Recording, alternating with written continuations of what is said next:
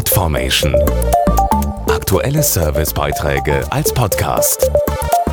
Regelmäßige Infos und Tipps aus den Bereichen Gesundheit und Ernährung. Sie übertragen sich, wie der Name schon sagt, so schnell wie der Wind.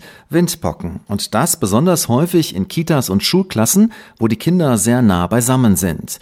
Die Ständige Impfkommission STIKO empfiehlt deshalb, alle Kinder ab dem ersten Geburtsjahr zweimal gegen die Windpocken zu impfen.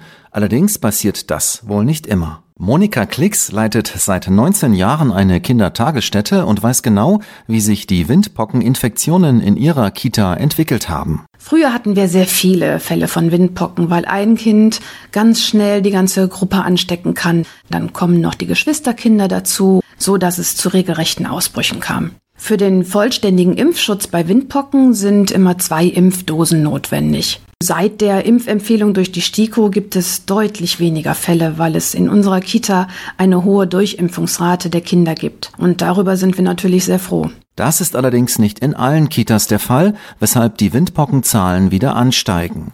Deshalb sind Eltern verpflichtet, eine Impfberatung nachzuweisen, wenn ihr Kind in eine Kita kommt. Ja, da Impfungen zum Schutz aller Kinder beitragen und durch viele geimpfte Kinderkrankheitsausbrüche eben auch verhindert werden können, finde ich das sehr wichtig. Für Eltern, die vielleicht aus Unwissenheit nicht alle Impfungen durchgeführt haben, halte ich eine verpflichtende Impfberatung für sinnvoll. Der Nachweis darüber sagt uns aber noch nicht, ob das Kind auch tatsächlich alle Impfungen erhalten hat. Da hoffen und vertrauen wir auf die Vernunft der Eltern. Informieren Sie sich bei Ihrem Kinderarzt oder auf impfen.de.